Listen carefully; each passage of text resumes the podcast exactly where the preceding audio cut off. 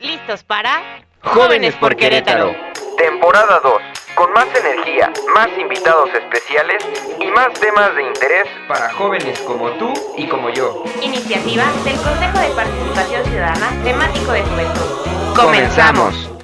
¿Qué tal amigas y amigos? Espero se encuentren muy bien. Nosotros somos Diego Rivera y, Rebeca Botello. y les damos la bienvenida a este nuevo episodio de Jóvenes por Querétaro. Hoy tenemos el gusto de compartirles un tema de gran utilidad para todas y todos, sin importar el área en la que nos desempeñemos o si somos empleados, directivos o incluso emprendedores, ya que estas son herramientas universales. Es por eso que hoy les vamos a hablar sobre el tema de habilidades y talento humano. Como invitado, hoy contamos con la presencia del doctor Rodrigo López González, quien es doctor en Administración y Desarrollo Organizacional y es un experto en el tema que abordaremos el día de hoy. Estamos seguros que su participación será de gran utilidad para todas y todos. Muchas gracias por acompañarnos el día de hoy. Perfecto, pues ahora sí que antes que nada, gracias por la invitación y bueno, un gusto compartir el espacio y bueno, evidentemente con toda la gente también que nos escuche. Gracias Rebe, gracias Diego. Muchísimas gracias, agradecemos mucho el tiempo que nos brinda para acompañarnos el día de hoy. Y bueno, antes de comenzar y para que los jóvenes nos escuchen y lo conozcan un poquito más, ¿podría compartirnos un poco sobre su trayectoria profesional? Claro que sí. Bueno, antes que nada, que sepan que soy zorro.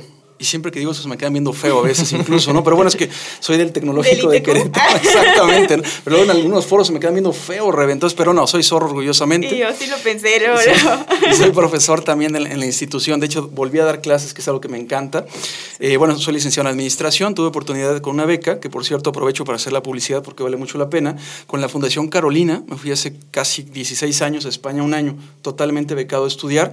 Y bueno, terminé el doctorado hace poco, ¿no? Fundé una empresa junto con mi esposa, que seguramente está escuchando y o nos va a escuchar. Y si no, yo le reclamo, ¿no? Pero fundamos una empresa, entonces también somos emprendedores. Y ya afortunadamente dimos el paso después de 12 años. Y ya puedo decir que de emprendedor a empresario, es decir, hemos formalizado muchos procesos y muchas actividades. Y gran parte del tema que voy a conversar es precisamente sobre lo que hacemos en la organización, muy enfocado al tema del talento y cómo podemos pues identificarlo y desarrollarlo al interior de los equipos de trabajo. Pero básicamente les platicaré un poco sobre ello, Tengo- también soy papá y bueno, orgullosamente de dos niños. Y algo que se me hace bien, bien importante es que creo totalmente en la participación ciudadana. También participo en tres o cuatro grupos también de la sociedad civil, porque creo que eso es bien importante. Es decir, como joven, como adulto, o sea, creo que en cualquier momento es bien, bien relevante ser consciente también de, por los beneficios que en ocasiones recibimos, también qué responsabilidad y qué podemos dar a cambio. Sí, siempre Así la es. participación ciudadana va a ser importante si queremos generar algo para la sociedad, ¿no? Exactamente. Para comenzar, sabemos que el ser humano es una pieza clave en cualquier organización o empresa y obviamente sin, sin el ser humano, pues la gran mayoría de las actividades no se van a, llevar a cabo, no existiría la sociedad, ¿no? Claro. Entonces, nos gustaría que si nos pudiera explicar, doctor, qué es lo que se entiende desde, quizás desde su postura académica o, o desde donde usted lo aborda, qué entiende por talento humano o cómo podemos entender este concepto. Claro, fíjate, bueno, es una muy buena pregunta, pero antes solamente comentar esto, Diego, ahorita que te escuchaba.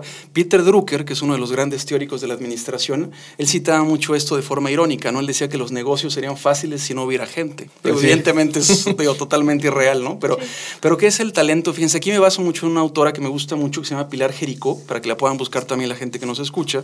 Pilar Jericó trabaja muy bien y desde hace unos 20 años el tema del talento, y básicamente lo que nos dice ella, para ser bien puntual en la respuesta, es que el talento es la conjunción de tres dimensiones. Por un lado son las capacidades, o sea, lo que conocemos pues habitualmente como las competencias profesionales, ¿no? O sea, esas son las capacidades que cada uno vamos desarrollando con el paso del tiempo. También tenemos lo que son propiamente las voluntades. Eso me encanta porque la voluntad es el querer hacer algo, es decir, reflexionemos un momento, ¿no? O sea, qué tan importante es el querer hacer las cosas y creo que en cualquier ámbito, porque yo lo veo mucho también por la profesión. O sea, en ocasiones veo, no sé, por ejemplo, profesionistas que no disfrutan su actividad, profesores, que en este caso yo, yo bueno, me desempeño mucho en la academia, que te das cuenta por el trato, por la conducta, que, que en verdad no, no están ejerciendo, ¿no? Tal vez incluso una pasión.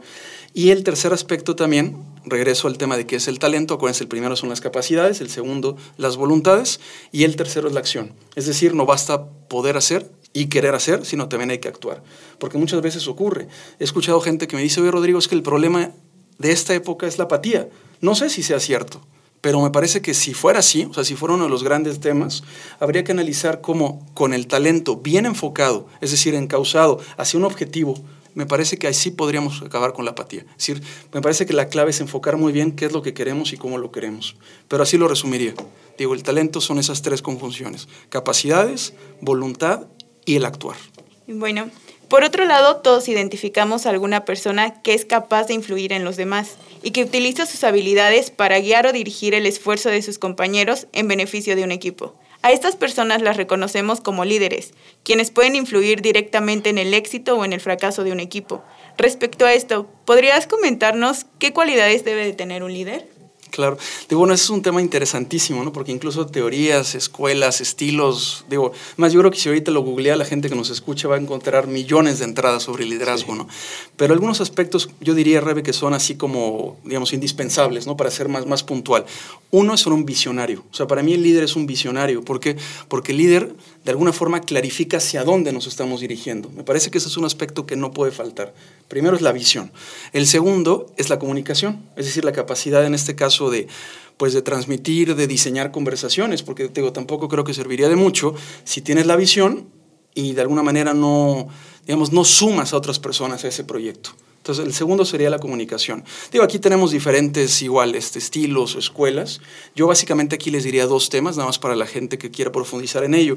Por un lado es la programación neurolingüística, que creo que es una herramienta poderosísima, de hecho es una ciencia, y la segunda es la asertividad, o sea, el ser asertivo, que también tiene ciertas características que se pueden adquirir. Entonces, recapitulo, primero es la visión, segundo es la comunicación, tercero hay un aspecto clave que es la ética porque también en ocasiones, digo, yo puedo tener una gran capacidad de influencia y tenemos ejemplos históricos de lo que voy a decir, pero hacia dónde dirigen, en este caso, esa visión ¿no? o esa influencia. Y bueno, hay casos terribles ¿no? en la historia de la humanidad que no tiene caso comentar ahora, pero me parece que la ética es un componente fundamental, es decir, esta parte de los valores, de los principios, incluso yo les diría de para qué quieres influir, ¿no? es decir, que, cuál es el propósito que estás buscando. Ese sería el tercer aspecto. Entonces, para ser muy puntual, yo ahorita me quedaría con esos tres. Evidentemente hay más.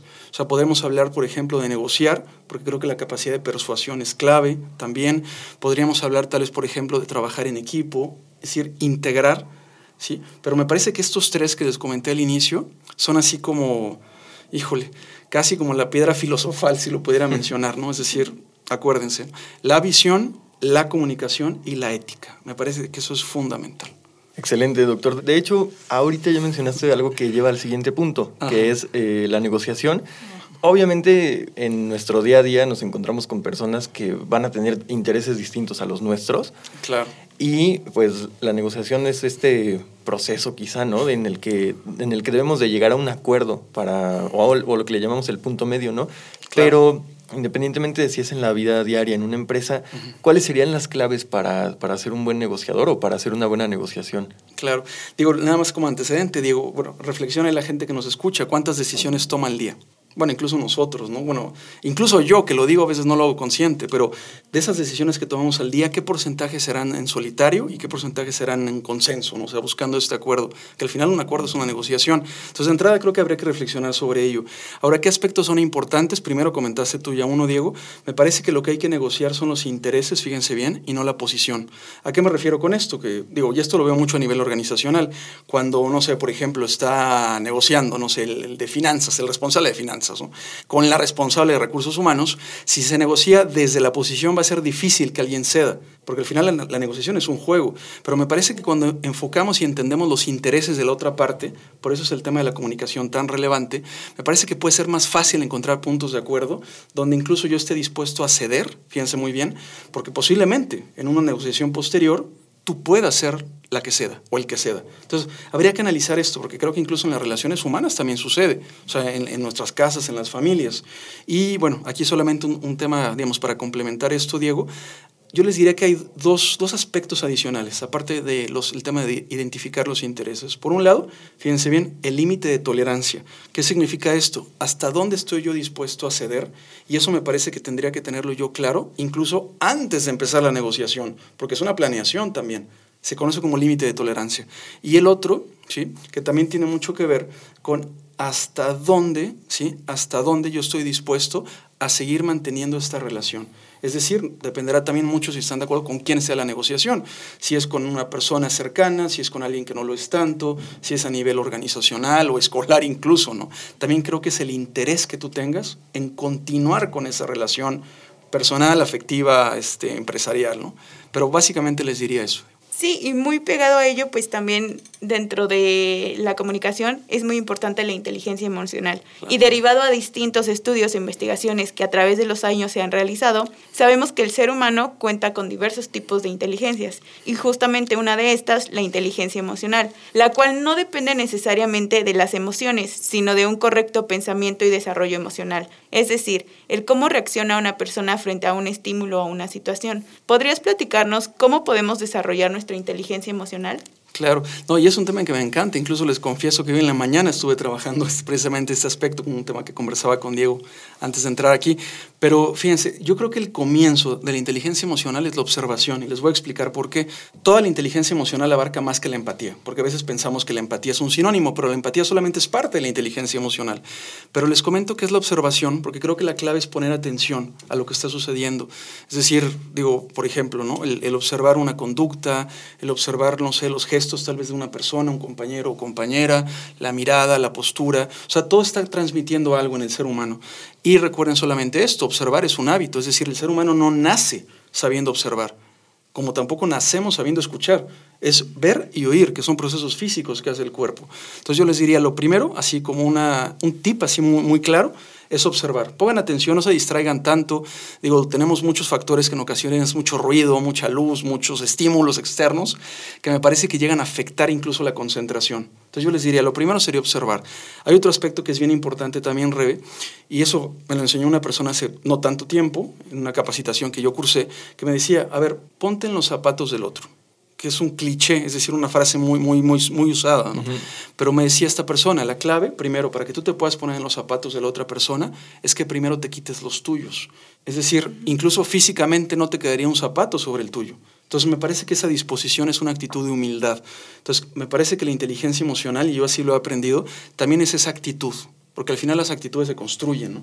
Entonces yo les diría, la observación es clave, Evidentemente la escucha también, no lo he mencionado, pero también saber escuchar, ¿no? que creo que va muy de la mano con la observación en cuanto a todos los distractores que tenemos en el entorno. Entonces yo les diría observación y escucha, la humildad y la disposición de, de quitarte tus zapatos también. Y un tercer aspecto adicional, es una cuestión de responsabilidad, porque la inteligencia emocional habla también de la influencia, es decir, la influencia que yo ejerzo y, ojo, que permito que otros también puedan ejercer conmigo. Entonces, me parece que es un ámbito de responsabilidad, primero es individual y esa, esa responsabilidad se traslada al equipo de trabajo. Entonces, yo les diría que así, de manera muy puntual con esto, pero comenzando por la observación, hagan ese ejercicio. Es decir, prestan atención a aspectos que, que a veces tal vez no, no, no, hacemos tan frecuente, ¿no? O sea, yo de repente le digo a los participantes en las capacitaciones, por ejemplo, ¿no? Oigan, ¿quién volteó ya a ver el techo, no? Y nadie ha volteado a ver el techo, ¿sí? O ¿quién ha visto algo que yo observé en el salón y casi nadie lo hace? Porque necesitamos precisamente enfocarnos en aspectos donde tal vez no estamos eh, de alguna manera pues tan atentos o incluso a veces tan dispuestos para querer colaborar o contribuir. Así es, ese tema es bien interesante y de hecho nada más voy a agregar como comentarios, eh, eso ya no es solo en, en, las empresas o en el desarrollo organizacional, sino también eso se conecta mucho con lo que buscamos en, en el CEPASI, que sea motivar a la participación ciudadana, porque también es una responsabilidad eh, que debemos de, de, contagiar, ¿no? Y justamente se puede lograr a través de, de, esta inteligencia emocional. Claro. Pero bueno, doctor, como lo que estamos viendo son distintos, eh, distintas habilidades que nos pueden aportar al ámbito de los negocios, en el campo laboral o como yo digo, en, en cualquier área de la vida, ¿no? Hay otra eh, capacidad o habilidad muy interesante que es la del pensamiento estratégico. Uh -huh. eh, desde tu postura, ¿qué, qué nos podemos, eh, qué podemos comprender por el pensamiento estratégico o cómo lo desarrollamos más bien? Claro. Eh, bueno, para mí el pensamiento, así y así lo veo, ¿no? Estratégico es una toma de decisiones planeada. ¿Qué significa esto? Que los seres humanos, en este caso, pensamos en tres marcos de tiempo, es decir, el pasado, por ejemplo, cuando hacemos un diagnóstico, porque estamos tomando pues, ciertos datos eh, históricos, por ejemplo, si los tuviéramos, digo, pienso en alguna empresa tal vez, para hacer proyecciones. Después a futuro, que es otro marco de tiempo. El presente es, pues, propiamente es la ejecución, es decir, cuando estamos implementando una estrategia. Digo, el presente yo les diría, es el momento actual, así de claro, ¿no? Y bueno, el futuro es la visión, que se acuerdan que les mencionaba que es una de las características del liderazgo. Entonces, ¿cómo ¿Cómo desarrollar este pensamiento estratégico? Para mí la mejor forma de hacerlo, Diego, es basarnos en la teoría de, de Peter Senge, de la teoría de sistemas. Digo, no sé si alguien de ustedes ya vio la película del efecto mariposa. El, digo, no la recomendaría como lo mejor que he visto, siendo franco, y creo que la 1 es mejor que la 2. Pero es interesante esto, porque toda consecuencia tuvo una causa. No sé qué tan evidente lo sea, pero a veces creo que no es tanto. Entonces, ¿cómo podemos desarrollarlo? Hace un momento hablaba de la responsabilidad, pero me parece también que hay que aprender a hacer estrategia. Y solamente consideren esto, la estrategia tiene tres momentos. Primero es la planeación, que es cuando hacemos el diagnóstico que les comentaba hace un momento, y el diseño propiamente. Piénsenlo así de sencillo. ¿Quiénes de ustedes el 31 de diciembre a las 11.59 de la noche se comen las 12 uvas con las 12 campanadas? Creo que cada vez somos menos quienes lo hacemos. Pero bueno, entonces, pero, pero ¿qué ocurre con esto? Fíjense qué interesante, ¿no? Esos generalmente no funcionan porque son deseos. Tal es por eso que cada vez lo, lo hacemos menos, Rebe. Pero habría que solamente aquí reflexionar esto. Estoy haciendo el diagnóstico y estoy haciendo en este momento como primera etapa de la estrategia el diseño. Es decir, ¿qué es lo que quiero lograr? Eso es hacer estrategia y todos lo hacemos. Algunos de manera formal, otros de manera informal, algunos consciente y otros inconscientemente. Pero el primer paso de este pensamiento estratégico para responder la pregunta es hacer esta planeación. Acuérdense, diagnóstico y diseño.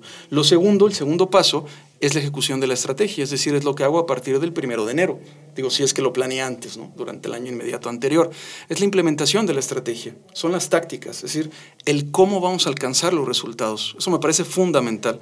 Y el tercero es el seguimiento o el monitoreo de la estrategia. Igual cierro con, esta, con este ejemplo la, la respuesta. Muchas veces, y esto lo he visto en infinidad de ocasiones, los gimnasios están llenos en enero y hasta febrero alcanza la motivación. Pero ¿qué ocurre después? A veces el seguimiento, el monitoreo, o sea, incluso yo les diría, los objetivos no son tan claros, ¿no? Porque igual yo dije el 31 de diciembre voy a bajar de peso, pero no dije cuánto. O dije voy a ahorrar, pero no dije cuánto. Entonces me parece que habría que ser más específicos. Creo que ahí está la clave, Diego, en este aspecto tercero del seguimiento a la estrategia para asegurar su cumplimiento. Y esto va a conformar un pensamiento estratégico. Porque primero definimos objetivos y después las metas para alcanzarlos. Y bueno, en relación a todo lo que nos has platicado anteriormente y toda vez que el capital más importante con el que cuentan las empresas y en general en todo es el humano, hay que darle especial atención, pero sobre todo motivación, ya que la persona motivada es más feliz y por ende más productiva. Sabe aprovechar el tiempo y los recursos, aspira a desarrollarse y cumplir metas. En este sentido, nos gustaría que nos platiques cómo podemos aportar a la motivación de un equipo de trabajo. Claro. Digo, aquí solamente hacer una precisión que es un tema muy mío, ¿eh? muy, muy personal de Rodrigo. Yo considero que, aunque hay teorías de motivación, seguramente las han escuchado, las recuerdan, de teorías internas, externas, hablan también de trascendentes, me parece. Yo personalmente creo que la motivación es más interna que externa. Es decir, hay factores externos que influyen. No sé, por ejemplo, pienso en una oficina. El, bueno, el mismo ambiente laboral, este, no sé, la ventilación, la temperatura, etcétera. O sea, aspectos, la ergonomía así que, que sea cómodo el mobiliario, por ejemplo, pero no creo que determinen. Es decir, me parece que hay un aspecto interno que es el que debiese prevalecer. Ahora, ¿por qué les menciono esto? Porque en esta línea yo considero que el liderazgo es más inspirar que motivar. Y fíjense, esto es bien importante. Y generalmente pongo este ejemplo. Cuando hablo de inspirar, yo la invitación que les dejo es la siguiente, porque tiene tres etapas. Primero, piensa en alguien ¿sí? a quien tú admires.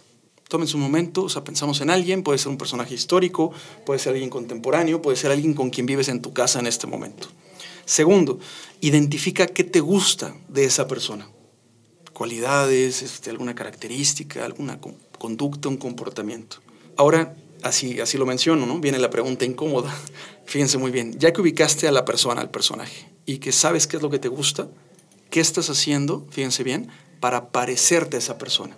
Y digo que es la pregunta incómoda porque generalmente nadie hace nada, siendo franco, ¿no? Entonces, acuérdense que esto es para reflexionar. Entonces, ¿a qué me refiero con esto? A que aquí la clave es transitar de la admiración a la asimilación. Es decir, tenemos que asimilar esas características. Ahora, cuando hablo, para responder la pregunta, Rebe, en el contexto de liderazgo, para mí es lo vuelvo a decir, más inspirar que motivar, porque es la conducta y el comportamiento lo que arrastra y bueno, eh, ahora sí que entre educadores a veces decimos, ¿no? La clave de la enseñanza es el ejemplo. Es decir, creo que no hay otra forma de enseñar, de transmitir hábitos, de incluso en ocasiones tal vez de modificar conductas en otras personas que con el ejemplo. Es decir, es más, yo estoy convencido de eso, lo que haces que lo que dices. Entonces yo me iría más por ese lado, te soy franco, o sea, más que motivar e inspirar, pero evidentemente pues creo que con el ejemplo que tú des, o sea, que cada uno asuma conscientemente que aquí el ejemplo básicamente pues tiene mucho que ver con los valores. Yo no puedo hablar de respeto, fíjense bien, si llego tarde contigo porque estoy faltando el respeto de tu tiempo. O utilizar en algún momento un sobrenombre, un apodo, que tal vez ni siquiera te he preguntado si te gusta que te digan de esta forma. ¿no? Entonces yo, yo me iría más a esa parte, porque creo que con eso, con esa conducta y con ese ejemplo, podemos tal vez lograr que, cada persona encuentre su fuente de inspiración, que es muy personal, lo vuelvo a decir, pero es por medio del ejemplo. Creo que eso es inspirar, es lo que te podría decir. Perfecto. Y bueno, ya que estamos platicando de los equipos de trabajo, eh, ¿podrías compartirnos algunos tips eh, para complementar sobre, más que la motivación, bueno, aparte de la motivación, ya sobre la gestión de un equipo? Que a veces eso se vuelve más complicado, ¿no? Porque la motivación es una cosa, pero gestionar cuando tienes un equipo de trabajo es, es otra Sí, cuestión. claro. No, y, y es que finalmente, y digo, estoy de acuerdo contigo, digo, sí es más complejo porque cada persona, o sea, ahora sí que hay un autor, un filósofo mexicano que decía, cada persona es un universo en sí mismo, y es cierto. Y eso es maravilloso también porque lo que enriquece el equipo es la diversidad. Pero seamos sinceros, es más fácil decirlo que hacerlo. Porque en ocasiones yo quisiera gente que de alguna forma incluso hasta pensara como yo, pero creo que no sería lo ideal, al menos lo que se está buscando en este caso para aprovechar el talento. Ahora, hay tres verbos que son claves cuando estamos hablando de la gestión del, talento en los equipos. Primero es la atracción del talento. Yo siempre he creído que la función más importante de cualquier grupo humano, o sea, como organización, empresa, este, no sé, partido político, iglesia, gobierno, creo que la clave primera siempre es la atracción del talento. Es decir, ¿a quién quieres que esté contigo en el proyecto? Creo que esa es la esencia, porque eso es lo que le va a dar un espíritu también al equipo. Entonces, lo primero para mí es eso, cuando estamos hablando de gestionar un equipo de trabajo. Es decir, de quién nos rodeamos, con quién conformamos, en este caso, este proyecto. Lo segundo es el desarrollo del talento. Ahora, ¿qué hacemos aquí? Digo, para responder de manera muy puntual, creo que es básico, identificando estos talentos, también potencializarlos. Es decir, a ver, ¿qué plan de capacitación necesitas para que seas una mejor versión de ti mismo y sobre todo para que puedas aprovechar tus talentos enfocados al logro de un objetivo general? Entonces yo les diría que el desarrollo también es aspecto fundamental para responder a esto, ¿no? Porque me parece que eso también nos ayuda en la gestión, porque si tenemos gente ¿sí? que está bien ubicada en la, digamos, en la posición en la, en la, organización, pensando a nivel un poco empresarial, ¿no? y la persona está desarrollando sus talentos y está teniendo la capacidad de aprender, me parece que eso, eso también le va a dar a la persona la ilusión de permanecer ahí. Porque es un tema interesante, digo, ustedes son, que son mucho más jóvenes que yo, seguramente lo han escuchado, pero de repente a mí me dicen, oye Rodrigo, pero es que ¿cómo le hago para que la gente quiera permanecer conmigo? ¿no? O sea, ya no sé, ya se quieren ir. Creo que mucho es eso. O sea, también habiendo identificado y colocado correctamente el talento, es cómo lo puedes desarrollar. Y hay un tercer aspecto que es clave también, Diego, y que me encanta a mí, eso lo, bueno, lo trabaja un autor que lo voy a mencionar más adelante, pero es cómo podemos, fíjense muy bien, plantearle retos a la gente. Y esto es bien interesante porque me decía una persona hace poco, ¿no? Es que Rodrigo, no es que tú quieras los problemas, fíjense muy bien, es que los necesitas. Porque cuando tienes problemas sacas una mejor versión de ti mismo. Digo, es curioso, ¿no? Porque igual parece que es más fácil decirlo que hacerlo, ¿no? Porque me decía, es que no es que los quieras, es que los necesitas, los problemas. Dije, bueno, sí es cierto, ¿no? Pero analícenlo. O sea, al final me parece que cuando le vamos planteando desafíos a la gente, como una gestión de equipo, la misma persona va encontrando de alguna forma esos motivadores, tal vez, para alcanzar esas metas. Y me parece que es un sentido de propósito. Y posiblemente, digo posiblemente porque no siempre la receta es la misma, tal vez muchas veces esta, no sé, esta falta de, entusiasmo, esta apatía que les comentaba hace un momento, esta, ¿cómo llamarlo? Falta de productividad tal vez, o incluso de pasión por lo que haces, tal vez también tengan que ver con esto, analícenlo, porque no encuentras de alguna forma esa fuente de, de, de motivación o de reto que te haga, ahora sí que ser una mejor versión de ti misma o de ti mismo. Pero yo creo que la clave está ahí, está en la gestión. Atracción, desarrollo y sí así literal, ¿eh? plantear desafíos a la gente. Sí, los mismos que a lo mejor lo, los tienen como empapados sobre ese tema y entonces uno continúa y sigue trabajando en lo mismo, ¿no? Claro. Y bueno, ahora cambiando un poquito de tema, todos hemos escuchado la siguiente expresión, no tengo tiempo. Sin embargo, no deberíamos hablar de escasez de tiempo, sino de una mala planificación del mismo, claro. ya que todos disponemos de 24 horas al día y más bien depende de nosotros el cómo lo administramos. Respecto a esto, ¿podrías explicarnos cómo debemos optimizar nuestro tiempo de trabajo? Claro que sí. Digo, siempre les digo que las ojeras que traigo no son gratis, pero es cierto, fíjense, la clave es priorizar. Me parece que la clave es priorizar. Digo, igual se dice muy fácil, bueno, ¿qué es priorizar? No? Digo, yo creo que el, el, tema aquí, Rebe, es primero ser bien claro de cuál es tu propósito, porque no se puede priorizar sin un objetivo. Es decir, tenemos que saber hacia dónde nos estamos dirigiendo. Entonces, ¿qué significa esto? Primero, cuando hablamos de administrar el tiempo, es plantear las metas. O sea, ¿qué es lo que queremos? O ¿Hacia dónde nos dirigimos? Creo que ese sería lo primero. Es un aspecto fundamental, porque teniendo el qué, que es la meta, encontramos el cómo, que es la estrategia. Entonces, ¿qué significa esto? Digo, muy sencillo. ¿eh? Entonces, la clave, teniendo la meta, es definir qué acciones te van a permitir alcanzarla. Es decir, yo les diría así de fácil, qué hacer y qué no hacer. Un fundamento de la estrategia, fíjense, y esto lo dice un autor que me encanta, Michael Porter, es así de sencillo. Fíjense, la clave en la estrategia es decidir qué es lo que no vas a hacer. Porque entonces te vas a enfocar en lo que sí. Entonces yo les diría que la clave sería priorizar y una segunda propuesta es la, posiblemente lo ubiquen en la matriz de administración del tiempo de Stephen Covey, que está en un libro fantástico, Los siete hábitos de la gente altamente efectiva, que es un libro que recomiendo de manera frecuente, porque ahí lo que se hace es que la persona va clasificando sus actividades, que son urgencias, que son temas que incluso en algún momento se pueden delegar o puedes dejar de hacer, y hay un cuadrante que es el más importante, que es el segundo, porque es el de la planeación, cosas que son importantes pero que no son urgentes porque ahí es cuando tendrías tiempo, pues de alguna forma hasta de pensar un poco más. Entonces yo respondo con eso, es priorizando, acuérdate, primero es la meta y después es el, el, cómo, y después clasificando las actividades para ver a qué le vamos a dar en este caso más importancia. Nos platicas también de, ahorita estábamos comentando sobre desarrollar los retos, ¿no? O, o requerir de, de, los retos para que, para que nazcan nuevas propuestas. Sobre este tema, ¿qué elementos o qué herramientas eh, podríamos desarrollar? Para superar estos retos, porque a veces está ahí, pero tenemos una serie de temas que nos afectan, como los miedos, como la inseguridad, ¿no? Claro. Eh, eso es como más en lo individual, ¿no? En lo individual, ¿qué podemos trabajar para, para superar esos retos? Claro, fíjate que, bueno, ahorita que te escuchaba, yo lo pensé de bote pronto, me parece que lo primero es el silencio. Y les voy a explicar por qué. En esta época, como les mencionaba, de tanto ruido, tanta distracción, me parece que el silencio es fundamental. Digo, la invitación que les dejo, que también lo hago de manera frecuente, encuentra un espacio, digo, al día, o sea, dentro de las 24 horas que coincido que nadie tiene más rebe ni menos, cinco minutos. Fíjense, cinco minutos para estar en silencio. ¿Por qué? Porque es bien importante aprender a estar con uno mismo. Porque incluso una respuesta aquí, este, Diego, o sea, para qué herramientas, me parece que es generar otra conciencia. Y me parece que para generar otro nivel de conciencia, el primer paso es conocerse a uno mismo. Es decir, a veces ni siquiera uno se conoce a sí mismo.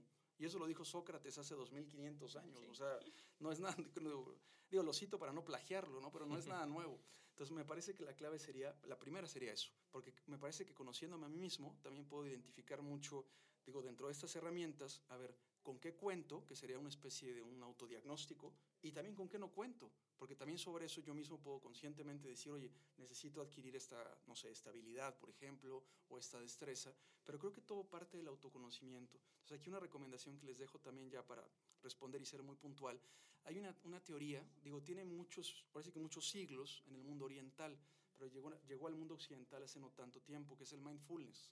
Mindfulness precisamente es tomar otro nivel de conciencia en base a un nivel de atención. Entonces, a mí me gusta mucho utilizar esta herramienta. Hay un libro fantástico de Len Langer, que es una psicóloga norteamericana, pero yo les diría que, que, reflexionen sobre esto. O sea, me parece que el comienzo para encontrar estas herramientas que muchas veces ya las llevas contigo es este autoconocimiento y esta autorreflexión.